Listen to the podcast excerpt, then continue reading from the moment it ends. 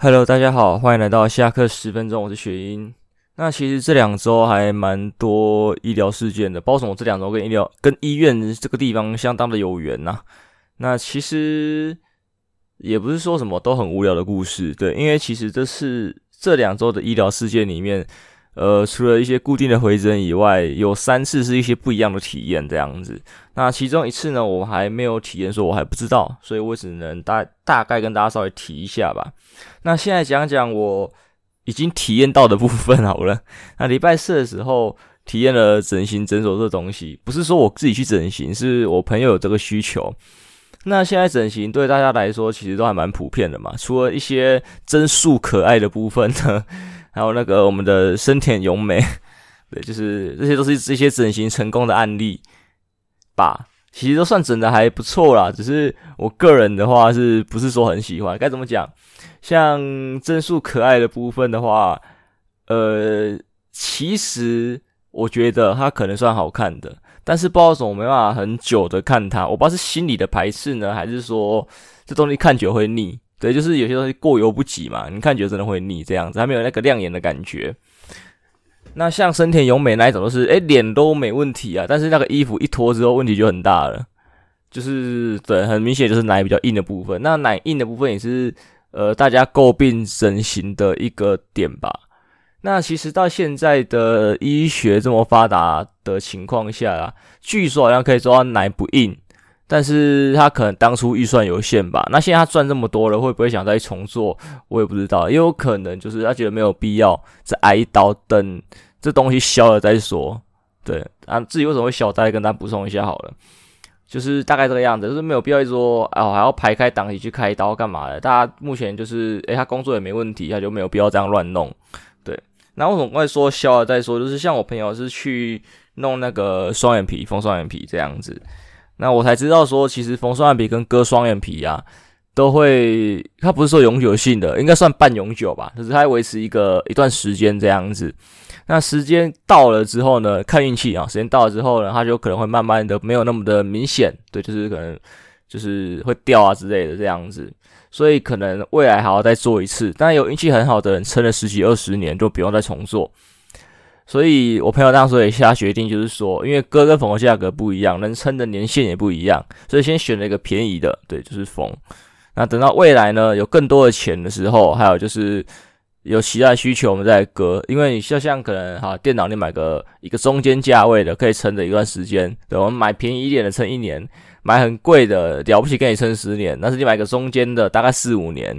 然后就是价格中间的，你这样子用是一来过度用，二来就是你看电脑的汰旧换新，大概四五年一次吧，三四年一次，手机也是。所以双眼皮可能也是一个道理，就是等到它掉的时候，那时候的医学更进步了，所以你可能可以花一样的钱，就算以后可能下一次也是做缝的，但是那时候缝的进步的技术又比现在的好，对，就是你可以一直是可以想得到最新的技术这样子，诶，而且这样一来，你还可以就是说，呃，经过这么多年了嘛，那时代会变，时代会变，大家审美观也会跟着变，所以你就可以在做因应当时审美观的一些改良这样子。所以我觉得，诶，选择缝的可能好像还不错，除非你这个人就是钱很多，你直接上到最顶，对，你直接上顶之后，你未来过三四年，你又可以再再再再做一次，那没有问题啊，对。有些人也是买十几万的电脑啊，然后三四年时代一个变化，他再花十几万再买一台电脑，对，他有钱他可以这样做，但是一般人来说，CP 值最高的方法就是买一个中阶的，然后等下一次要换的时候再看，对，我们就可以一直想要到比较新的技术这样子。所以我在想，那个深田咏美的奶会不会是这个道理？就是他觉得现在没有没有一个问题的时候，就不用特别说再去动刀这样子。就是一来，你看你术后恢复要时间，你那术后恢复的时间，他现在也算是一个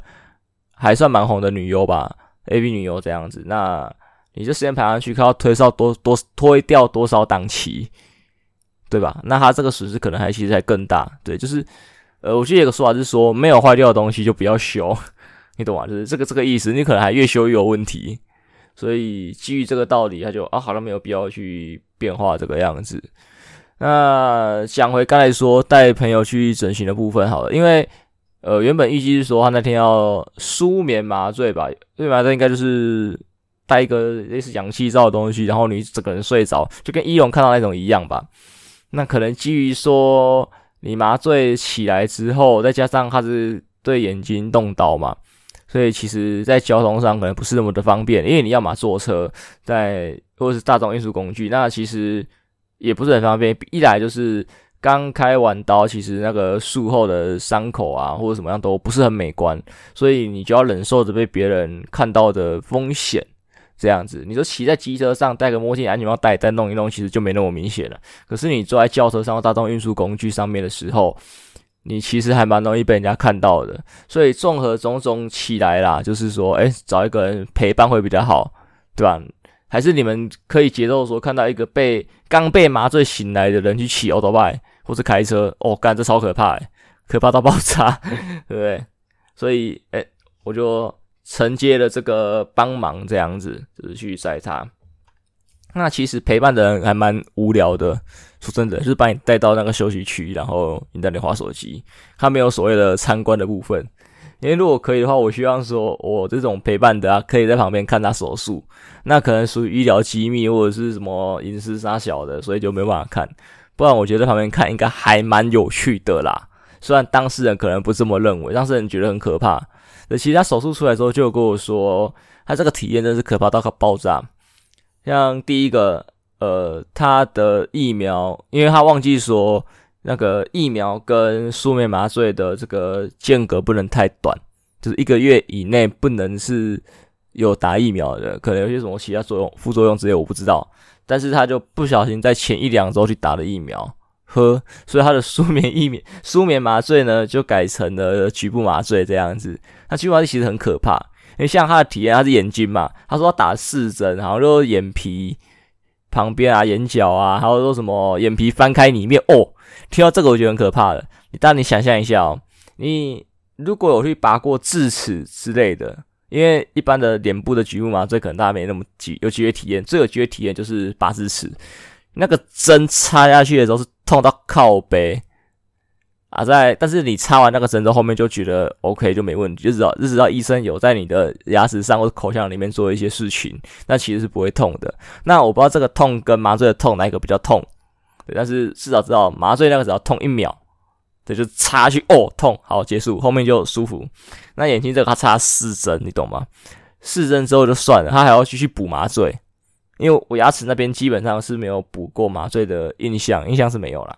那我鼻子有开过刀之前，那我鼻子是有一直补麻醉的，所以有些地方可能不能一次下太大剂量，要一直补。所以想想那四个地方，虽然我只记得三个，但是那个眼皮里面那一个翻开插进去，我真的是受不了，超级可怕。而且我在想到那个《绝命终结战》的剧情，干如果医生手歪了怎么办？那个插进去就不是眼皮的问题了呢。我的眼珠子只要变章鱼烧，被它插起来，好可怕，好可怕！而且他说眼皮现在那个最最痛哦。我记得他四个地方还有两个地方是说还好，不不是没有什么感觉的。可是眼皮那个真是痛到靠背，可能眼皮的神经比较多吧。那至于这个，我也是可以理解那边神经或血管多的一个理由，因为小时候毕竟我被我妈就是捏过眼皮哦，那个。我妈说她没有很大力啊，啊，我对于那个痛不痛，我也没有什么印象。我唯一有印象就是我的眼皮上直接两条伤痕这样子，对，就是还还蛮久才消的，所以综合起来可能真的不是非常的舒服，就是对于那个地方做任何的事情，对眼皮下，那。结束之后就是该怎么讲，就剩下的问题都不是问题的，因为很多东西麻醉打一打就就没有说什么太大的障碍，就是正常的手术流程就弄一弄弄一弄这样子。那因为我也不是当事人，所以我没法对过程有一个巨细靡遗的描述。总之，我最有印象就是刚才说打麻醉的部分。对，如果真的要补充说明的话，也就只有我可以跟大家分享一下我之前鼻子去开刀，因为我之前鼻子有那个息肉的问题，然后去割。对啊，因为当我在找嗜睡症的原因的时候，就想说会不会是那个呃鼻子有息肉啊，所以我一直鼻塞啊，那个呼吸那个空气吸的不好，就缺氧，就容易睡着啊？有没有可能？我觉得可能多多多多少包含一点吧，对，就是可能很多个导致会睡着的因子综合起来，再加上嗜睡症，就变得超级容易睡着。好，总之基于这个理由去开刀，然后开完胃镜整形过后，因为那个鼻子都封住。但是鼻子比眼睛还要麻烦，是它一直喷血。对，我那时候好像住院住了两天还是三天，然后鼻子基本上都要塞那个像棉条的东西在里面，然后一段时间就要拉出来，它拉出来是整条都是血。然后我只记得拉出来好像很爽，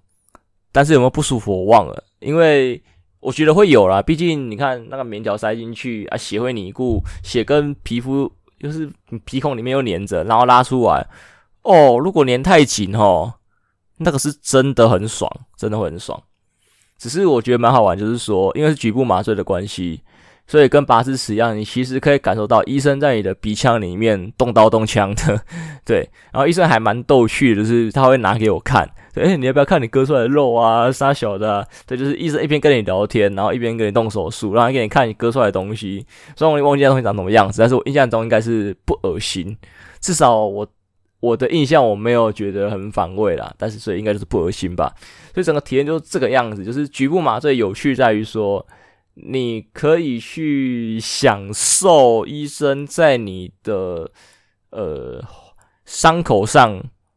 动作，对，就是你有你有感觉而已，但是你不会痛，甚至你可以知道大概它是怎么动的啊。这过程好不好玩我不知道，但是说真的，如果真的是眼睛这些部位的话，我宁愿真的是舒眠麻醉，就我希望我睡一觉起来啊，手术结束了。对，因为毕竟说真的，像刚才说眼睛跟牙齿的部分，哦，那个麻醉要一直补，诶，那个针一直插下去，吼，真的是不得了，诶，很痛呢，很痛呢。对，所以如果真的能的话，我建议大家还是舒眠麻醉吧。对，你睡觉能解决事情，你为什么要睁着眼睛去做呢？主任你真的抖，哎，很想说，哎，我想看那医生对我眼睛开刀做什么动作，说不定眼睛也不能打开嘞，对不对？你也不一定看得到，所以我觉得没有必要。对啊，大概就这个样子吧。其实整形就这样啦，没有什么有趣的啊，没有什么太大的东西。而且整形感觉，呃，可能看双眼皮小手术吧。这种小手术我觉得恢复都还蛮快的。像我朋友当天出来，刚从诊间出来的时候，哇，眼睛超肿，肿得很特别。可是晚上回家冰敷一下子之后就还好了。然后看他现在的状况，就是诶，越恢复越好，就嗯，还蛮快的。其实可能一来他年轻啊，二来。就是诊所那边还有一些什么打一些什么针啊，还有一些什么高压氧啊，杀小的一些术后复原的一些服务，这样子就是弄一弄就，我其实复原的很快，所以我觉得这个也是 OK 的啊，因为毕竟呃会去做整形的人也有这个需求吧，他们想要用很短的时间，就是做最最好的术后恢复，就是做最好的改善这样子。因为如果说呃我们开个刀整形完要半年一年才能恢复，就呃，谁要？但是就是说一天两天能恢复，哇，很多人就去做了。甚至你说早上做，下午就就看起来就看不出来你动过刀的，我就觉得一定更多人想做。因为你看会去做的，一定是对自己外表比较在意的嘛。那对外表比较在意的话，就是要给人家看嘛，对啊，你可能就是有一些需求，就是呃，你上班需要好看，或者说你社交需要好看，还有就是。呃，该讲上班可能就是明星嘛，对，明星也算上班需要好看，就这类的人，那这一定是越短越好嘛，你可以越快的回到岗位上越好，那越自然越好，因为说真的，有些人也不太喜欢说被发现自己可能有整过型之类的吧，对吧？所以术后恢复越短真的是越棒啊，而且现在医疗那么发达，我觉得未来只会越来越短，再越做越精细，所以以后我们可能不会听到“整数可爱”这个词，因为你根本看不出来。我我是觉得是这个样子，因为现在整形诟病就是可能长得一样，还有就是那个塑胶感，我也不知道怎么讲啊，就是一个特殊的感觉。那未来会不会更加自然？我觉得一定会，医疗已经是越来越进步，而且科技始终于人性嘛，大家也是追求那个那个自然感。我觉得啦，还是他们追求这种整形的塑胶感，我也不知道。反正对于美感来说是很个人的东西，对说不定他们觉得这个塑胶感很好看呢、对啊，我个人是觉得，诶、还好。对我是觉得还好，我没有到厌恶，但是我觉得还好。我个人不会多看两眼，我可能还是喜欢自然一点的女生。所以就像我其实很支持很多女生素颜就好，就非必要的话啦。因为我不是说他们妆化的不好，素颜比较好看，我是指其实他们的素颜也有另另外的一个美，一种美可以让我欣赏这样子。那有时候你可能。呃，睡比较晚啊，或者是怎么样，反正就是因为你化妆可能还需要花到十几分钟、半小时、一小一小时的时间等等。那有时候在赶时间啊，或者是说比较累的时候，你明明可以多睡一点，就是不用化妆。我我是这么认为，因为对我来说，你素颜也是有有你的一种美可以让我欣赏，所以我个人很支持说，那既然这今天这么累，那就不要化了吧，对不对？但是好像大部分女生就觉得，哦，再累都还是要化，就是没化妆我不能出门，我见不得人这样子。我觉得不用这么没有自信。说真的，你们素颜的时候其实也很好看，这样子，当然，我还没有睡不到任何的女生，对，所以他们还是宁愿牺牲一些睡眠时间啊，还是什么休息时间等等的来化妆。唉，可惜了，可惜了。那再接下一个医疗话题吧。我终于终于去做了心理智商，花了我两千块。因为我上网查过，大概落在一千五上下。那也查过，就是说像什么张老师这种免费的啊，还有一些其他付费的诊所，像台中有名的可能就什么好晴天啊、忘忧森林啊等等之类的。那最后我是选了好晴天的诊所这样子。那我也不指定心理师啊，我觉得智商师哪一位我都随便随缘吧。这东西说真的。你网络上评这个人好坏，也只能评说他跟你对谈的时候舒不舒服这样子。那其实沟通我觉得很吃电波的，对，所以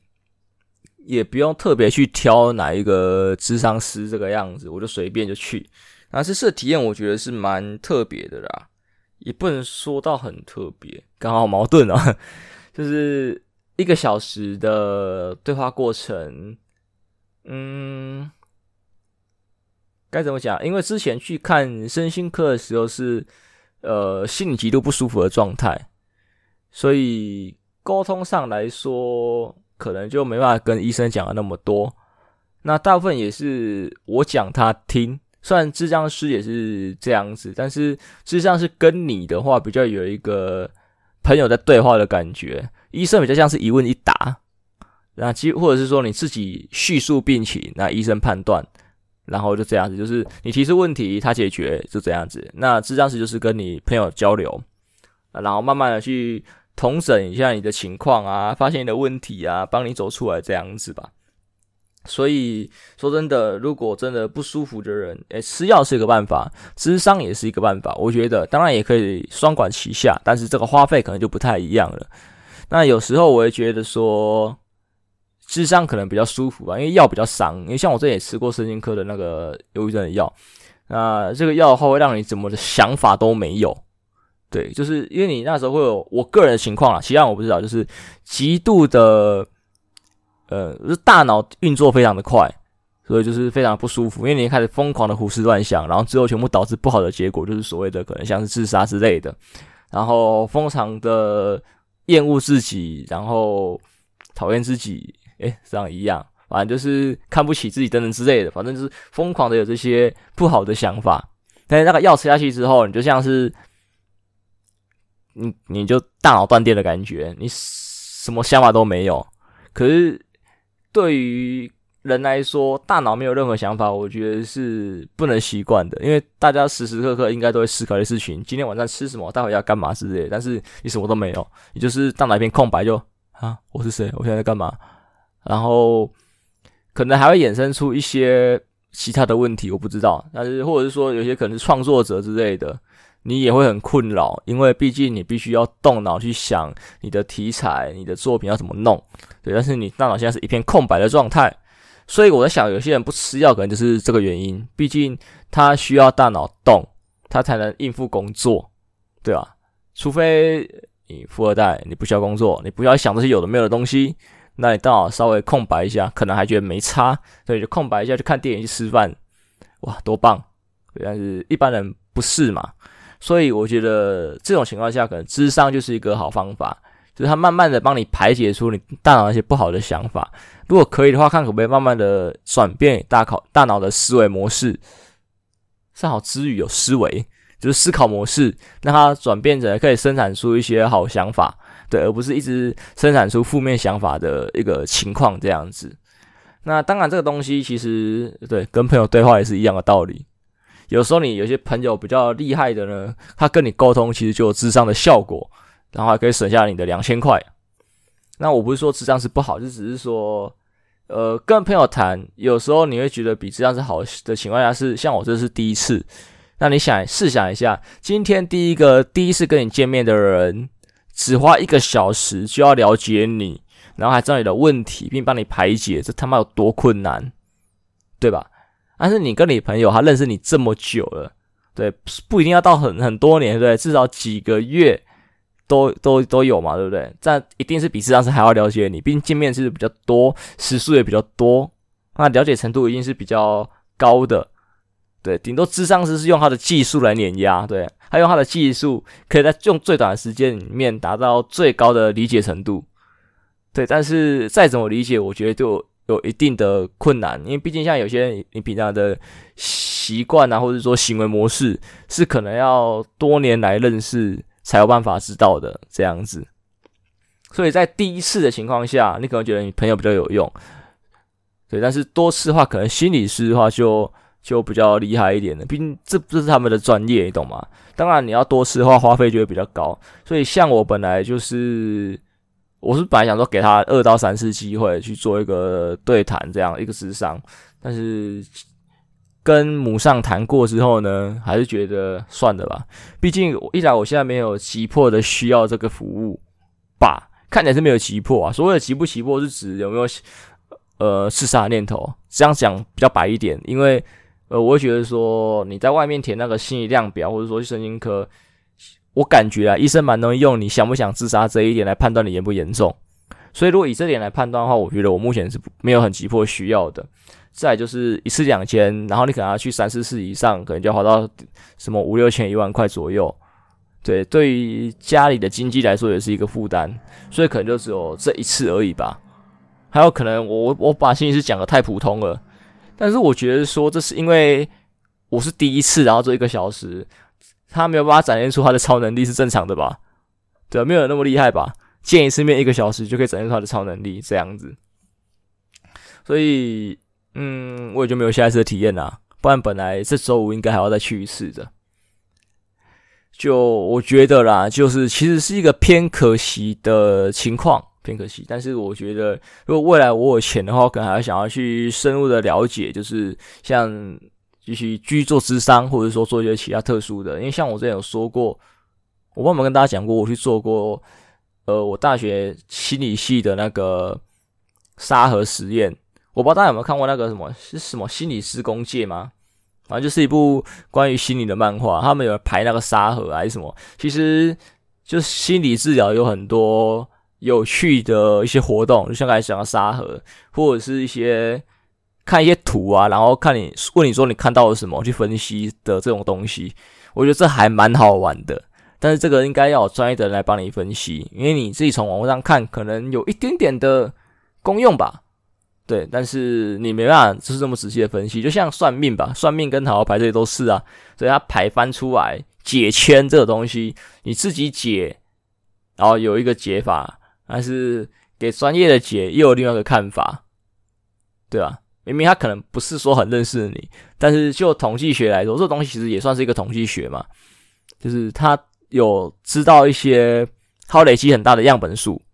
所以一定比你自己分析还来的那个。当然，如果你是有相关经验、相关知识的人，对，你有样本数的知识，然后你又够了解自己的话。其实会分析的更准，所以当你朋友是智商师或者是什么算命师的时候，他来分析你，来帮你算命，一定是更准的。我觉得是这个样子，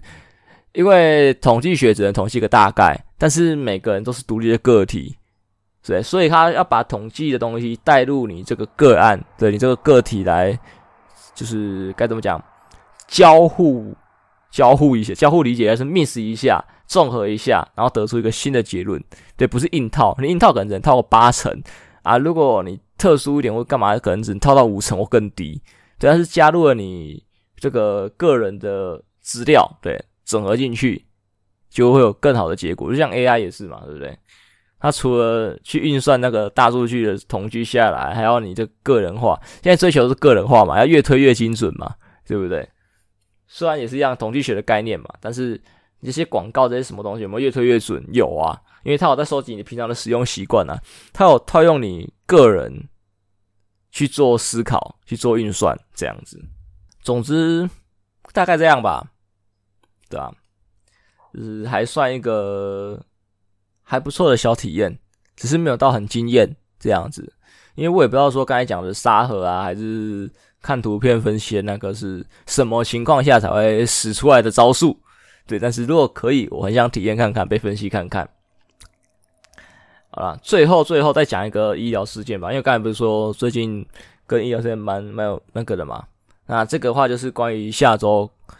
下周吗？对啊，现在礼拜一算下周，下周就差不多过年了嘛，对吧？没记错的话，那过年大家一定是吃好喝好。那我这个状况，其实在下礼拜，应该说这礼拜就应该赶快处理，处理好最好，因为不处理好，我的过年会很难过。不管要不要回乡下，不管会不会有大餐，其实都会非常的不舒服。像我的话，我是牙齿的问题，我一直多年来都有牙齿的问题。那最近又发现说，我喝冰水的时候，我的左边的大概臼齿的位置吧，哦，很敏感呢。哦，这真的是很嗨。因为说真的，我是平常不会热热水来喝的人，以前有这个习惯，但是今年我很懒，所以我今年就没有准备热水，所以我一直喝的常温水。那天气很冷嘛，常温已经是冰的，所以我每一口水下去就特别的嗨，嗨就算了，我连吃东西都不舒服。我吃东西的时候，我的臼齿是不会不舒服的，但是我的臼齿上面那个位置在咬合的时候，哇，有点不舒服，等于说我的脸有半边是废掉的，跟着我的牙齿有半边是废掉，我只能大概是用右边去咬，所以在吃东西没办法做一个很好的享受，所以才要去看牙科这样子。那这次牙科我也是选了一间新的诊所。我以前有固定看的，可是固定看那一间就是预约，可能你要排到半个月、一个月含以上，很久。所以想说问朋友有没有推荐认识的，然后可以早一点看的，所以才去选了另外一家这样子。那希望它可以带给我不一样的感受，也希望它可以让我不用回诊就可以治疗好。因为有的根据以往经验，有的比较严重的问题，你可能要重复来个两三次才可以好好的处理。那我希望我这次是一次就可以处理完。毕竟过年嘛，大鱼大肉。我过年超喜欢吃佛跳墙的。对，这不是一个很跳的话题。对，就是我超喜欢吃佛跳墙，还有一些哦乌鱼子之类的啊。这种东西，你看放烫的啊，里面有那个鸡肉啊，你只能用一边咬，和你用两边咬是两回事。在乌鱼子配酒之类的，哇，你喝酒的时候还要故意把那个酒精放在你的右右边口腔，然后再吞进去。啊，你乌鱼子只能用单边咬，干嘛之类的，就是你没办法好好享用这些美食，你这样很亏。就像我最近其实也好想喝黑糖珍珠，但是我一想到我的牙齿这样子，想说还是算了，因为反正我礼拜三就要去看牙医，我看完再来喝吧。不然，其实我上礼拜超想喝，然后那个汽水也是，因为我想去买麦当劳。再来就是麦当劳的，过年期间我最最最最最期待是什么？金银招财鼠来宝，好，后面那句什么样样好忘记了。就是我其实超喜欢吃这个，啊，虽然就只是那个什么堡啊，反正就可能牛肉汉堡再加一片薯饼这样子而已，就这么简单的东西。但是我超爱，我甚至在早餐店的时候，有时候有一阵子哦，我就是点汉堡加薯饼，然后自己 mix 在一起。我有叫早餐店阿姨帮我 mix，但她说什么袋子太小啊，不好装。我也不知道是不是真的太小不好装还是怎么样，反正就变成我自己要装进去，最好我装进去啊，那袋子太小就不合理了。诶，好，阿依兰，对，总之我觉得是一个很棒的组合。虽然薯饼单吃我可能觉得还算蛮油的一个产品，但是你像刚才讲的，加在一般的汉堡里面，我我觉得像什么大麦克啊、劲辣鸡腿堡、沙小的，全部都可以加加看，那可以变成一个单点的东西，就是，呃，请问你薯条薯条可是要加大吗？啊，你的汉堡要加薯饼吗？大概这种感觉，我就可以加薯饼，都很赞，它可以一个是一个常态性的商品，但是我不知道，因为有些人觉得还好，我个人觉得很赞，我超喜欢。那网上也有跟我有一些簇拥的人在，对，簇拥这个产品的人在，但是。很明显的，还没有掀起太大的波澜。因为如果有的话，我觉得麦当劳可以把它变成一个常态性的商品。我觉得啦，那其实效果应该还不错吧。因为现在堡垒都吃的蛮腻的，像我个人的话，基本上可能都吃的还蛮固定，什么安格斯黑牛堡啊，然后我妈每次一定是那个劲辣鸡腿堡。我偶尔偶尔会吃个什么大麦克，或者是那个麦香鱼，就是就是想吃，然后又不想吃太多，就我会喜欢麦香鱼，因为麦香鱼那个鱼鱼排啦，不过它的口感我还蛮喜欢的，还有那个圆圆的汉堡，对，麦香鱼汉汉堡比较不一样，就上面没有芝麻的那一种。我来，我觉得还蛮喜欢，就是偶尔换口味的时候会吃这些这样，不然大部分情况下基本上是黑牛堡，因为我觉得黑牛堡是目前比较好吃的一个产品。对，扣除掉鸡块薯条，其实要把它算成副食。对，但是就是主食来说，黑牛堡是最赞的。但是如果今天薯来堡是可以常态性的话，我去麦当劳，我一定九成都给他点那个薯来堡。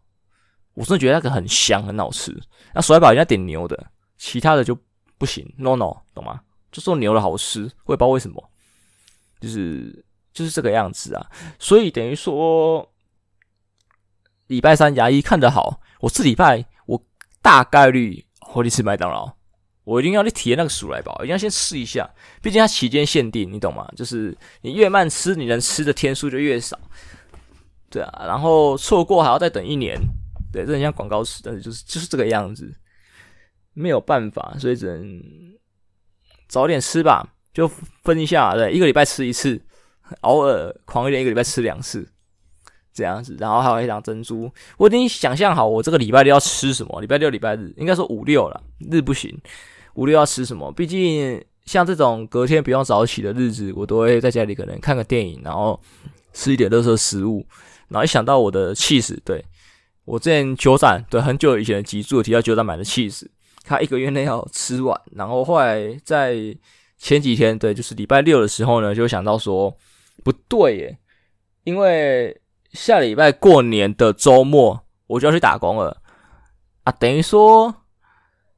一个月内吃完嘛，我这礼拜吃再吃四分之一，我是分四等份的，这礼拜吃四分之一，我下礼拜没得吃，下下礼拜又打工又没得吃，就会超过一个月，你懂吗？所以，诶，很很高的概率说可以这礼拜五的时候，我就分配那个什么黑糖珍珠啊，杀小这种小乐色啊，然后加气死看电影，完美啊！礼拜六就麦当劳啊，然后吃麦当劳吃完之后呢，我们就吃 cheese 当那个饭后甜点，然后看电影，完美，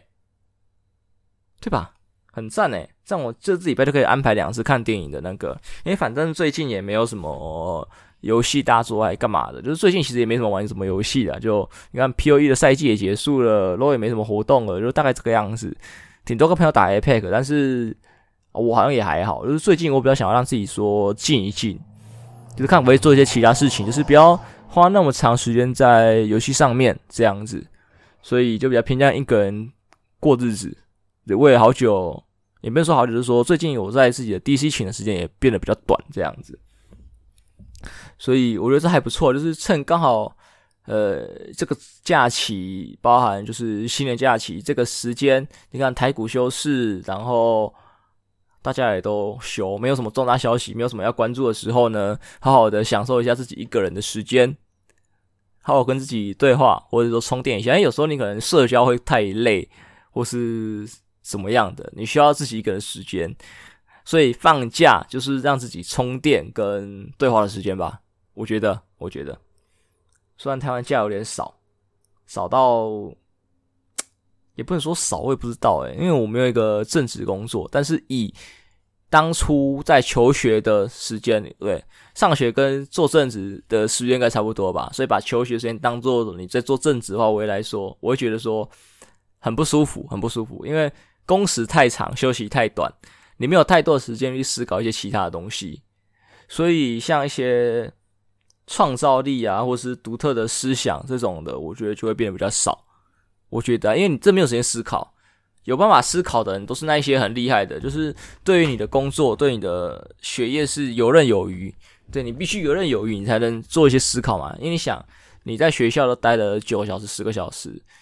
然后一些课后辅导啥小的，你在学校一天时间超长，回到家晚上六七八点吃个饭、洗个澡，你还要做作业。在十一二点或十二点一点，看作业难度，你的解决能力，然后你就必须睡觉了，或者是你熬夜把作业做完，然后你早上六七点要起床，等于学校，哇，你一天只睡五六小时，你想，人在睡眠不足的情况下，思考能力就一定会降低了，然后你每天这样子操劳劳累，思考能力再降低，你要在有限的时间内，就是想下课十分钟啊，还是午休十八一小时，或者洗澡那一小时。想出一些 good shit 超难，好不好？所以综合起来，可能就像我刚才讲的，这是学霸那一些，或天生的天才。因为学霸有一些是很努力型的，扣掉那小孩，就想那些天才，就是上课也不用听啊，他想干嘛就干嘛，或者说上课听一下，下课随便他想，然后回家的时候，哎，作业随便弄，因为可能下课的时候就把作业弄完了。对，他其实脑袋很好，所以回家你看别人可能十十二点一点弄完作业，他可能十点就弄完了，还可以看八点档，我们有八点半做到十点，他可以把看可以看八点档重播。然后还可以思考一些 good shit 这样子，他们就有更多的能力去做一些对事情，大概这样子啊。所以我来说，我觉得假期是不够，就是这个假期不够导致的结果，就是我们只能一直重复的做机械系的机械性的行为跟工作。对，你要有一些创意或创新的话，我觉得是比较困难的。因为说真的，给你思考跟休息时间太短了，太短了，大概是这个样子的。总之，在这里要，诶，好像也不用预祝大家新年快乐，因为下礼拜还有一集，下礼拜那一集可能就会比较短。我的短可能是录制的时间短，也有可能是内容短，因为。这不是一样意思吗？我在讲他小，因为其实下礼拜我记得是礼拜一除夕嘛，那我可能就比较没有那个那么多时间录音录音啊录音，所以我可能呃有效率一点的话，我可能礼拜日或礼拜六就会先把它录起来，所以能讲的东西的天数就会比较少啊，东西比较少的情况下，内容可能就比较少，这没有办法，要先预录嘛。不然我人有可能被抓去乡下，被抓去乡下的话，那就会少一集。那我希望是不要发生这个情况，因为毕竟我去年一整年来，唯一只有一个礼拜没有录，就是我好像烧虾，然后又去台北喝酒，然后整个喉咙爆掉，没办法录，才少了一集。其他情况下，你看，不管风吹日晒雨淋，不管天气如何变化。不都在家里录，跟天气也没关系。对，我都好好的把集数给录出来。对，我希望就是呃，没有很急迫性，一定要暂时暂停录音的情况下，我都能把集数给生出来。对，就是这是一个要求吧。总之这一集就到这边吧，就是希望大家可以快快乐乐的好好的准备一下假期要做些什么事情。毕竟假期快到了，好吧？祝大家假期愉快啊。新年快乐！我们下礼拜再说，好不好？好，拜拜。